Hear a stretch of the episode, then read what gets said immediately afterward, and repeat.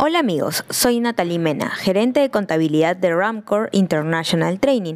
En esta oportunidad les presento el episodio 12 de Foco Contable con el tema Fútbol, hipótesis de negocio en marcha.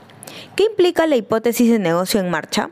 Los estados financieros se preparan normalmente bajo el supuesto de que una entidad que informa está en funcionamiento y continuará su actividad dentro del futuro previsible. Por lo tanto, se supone que la entidad no tiene la intención ni la necesidad de liquidar o cesar su actividad comercial. Si la intención o necesidad existiera, ¿cuál es el impacto? Si la intención o necesidad existiera, los estados financieros pueden tener que prepararse sobre una base diferente. Si es así, los estados financieros describen su base utilizada.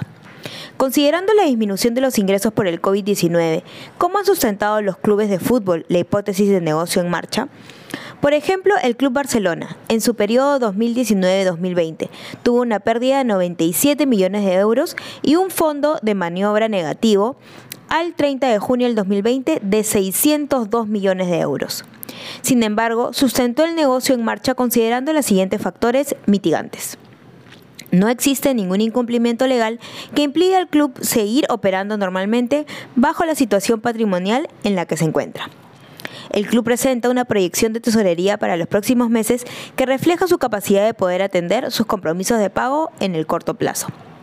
Se han presentado en marcha una serie de medidas con las que se espera equilibrar la cuenta de pérdidas y ganancias se ha acordado con acreedores financieros las dispensas de cumplimiento de ratios exigidos en los contratos de préstamos.